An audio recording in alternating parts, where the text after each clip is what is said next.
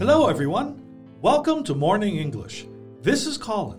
Hi guys，欢迎大家收听早安英文。This is Blair. Colin，你也很喜欢看电影是不是？ Of course I do, but the movies I like may not be the same type as as you do.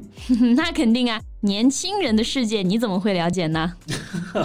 okay, so what movie are we going to talk about today? 今天我们不讨论具体哪一部电影啊，你知道 Harvey Weinstein 这个人吗？ Harvey Weinstein. Yeah, of course. Everybody knows who he is. He is the Hollywood mogul. Really? I didn't know that.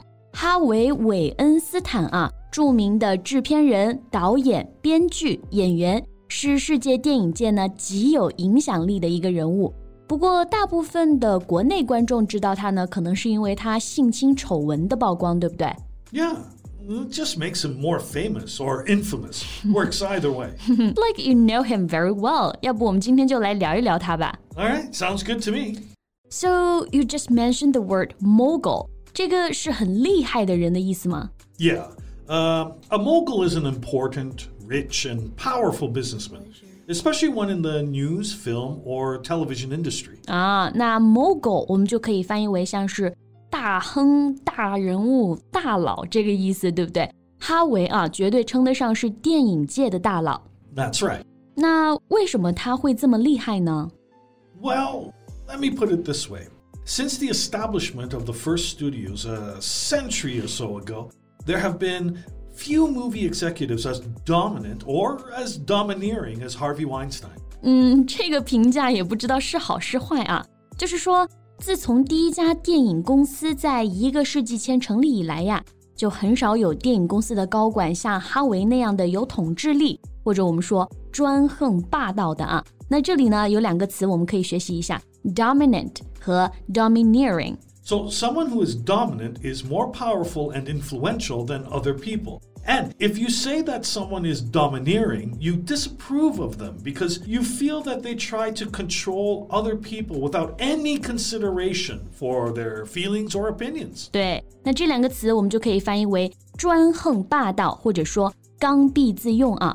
那为什么他可以有这么大的话语权呢？ Well, because he has a keen eye for promising scripts, uh, directors, and actors with a bullying, even threatening style of doing business. 啊，就是说他这个人的眼睛非常的毒辣，对不对？就是特别的会挑剧本啊，会挑剧本，挑好的导演，挑好的演员，那出来的作品肯定也不会差，对不对？那这里的 king 可不是我们之前说的这个喜欢的意思啊，这里做名词，我们可以把它翻译为敏锐的、灵敏的。 Yes, his movies have earned more than 300 Oscar nominations. Three hundred? That's a lot. Yeah.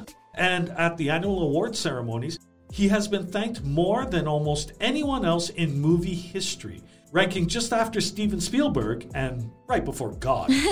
那这个真的是很厉害啊！哈维他所参与的电影呢，一共获得过超过三百项的奥斯卡提名，同时在颁奖典礼上啊， 他的名字是被提及到最多次的，感谢最多次的，仅次于大导演斯皮尔伯格，然后呢是排在上帝 God 之前啊。我们知道外国人他感叹就是那种非常兴奋的时候就会 Oh my God 这种是不是？ yeah, yeah. Yeah, actually, for more than 20 years, Weinstein has been trailed by rumors of sexual harassment and assault. 对，这个我也听说过啊，就是说二十多年来， 哈维呢，他其实自己一直都深陷像性骚扰和性侵害的一个传言，sexual harassment and assault，就是性骚扰和性侵害啊。那 trail 这个词我们来学习一下。 Yeah, if you trail someone or something, you follow them secretly, often by finding the marks or signs that they have left. 啊，那 trail 在这里我们可以翻译为跟踪啊，就相当于 follow。性骚扰和性侵害的传言呢， 一直都跟随着他。哎，那为什么他还能蹦跶这么久啊？二十多年来都没有被人举报吗？Well, his behavior has been an open secret in Hollywood, and for those victims, too few people were willing to speak. 所以说，他这个事情其实大家是知道的，对不对？只不过所有人都心照不宣啊，因为像哈维这种大人物呢，得罪了他，你基本就在电影圈也混不下去了。Open secret 就是我们说的公开的秘密。Yes. 那后来又是怎么被别人知道的呢？ Well, in October 2017, the New York Times published a story detailing decades of allegations of sexual harassment against him. 二零一七年十月份啊，《纽约时报》就第一个发布了他数十年来侵害他人的一篇报道、一篇文章。从这个时候起呢，他的恶行啊才被更多的人熟知。 Yes, and then dozens of women came forward with similar claims against him. 啊，就是我们说的人多力量大啊！自从《纽约时报》的那篇报道出来之后啊，更多的女性就来到了台前，控诉哈维对他们之前做过的一些恶劣行径。 Yes, among the accusations, he forced women to massage him and uh, watch him naked. He also promised to help advance their careers in return for sexual favors. Ew，在这些指控当中呢，他就强迫别人给他按摩，然后看他的裸体。 他也承诺说帮助他们去发展自己的事业啊，让他们用身体来换取事业的发展。That's just so gross. Yeah. Uh, so, altogether, 85 women have accused Weinstein of inappropriate to criminal behavior, ranging from requests for massages to intimidating sexual advances to rape.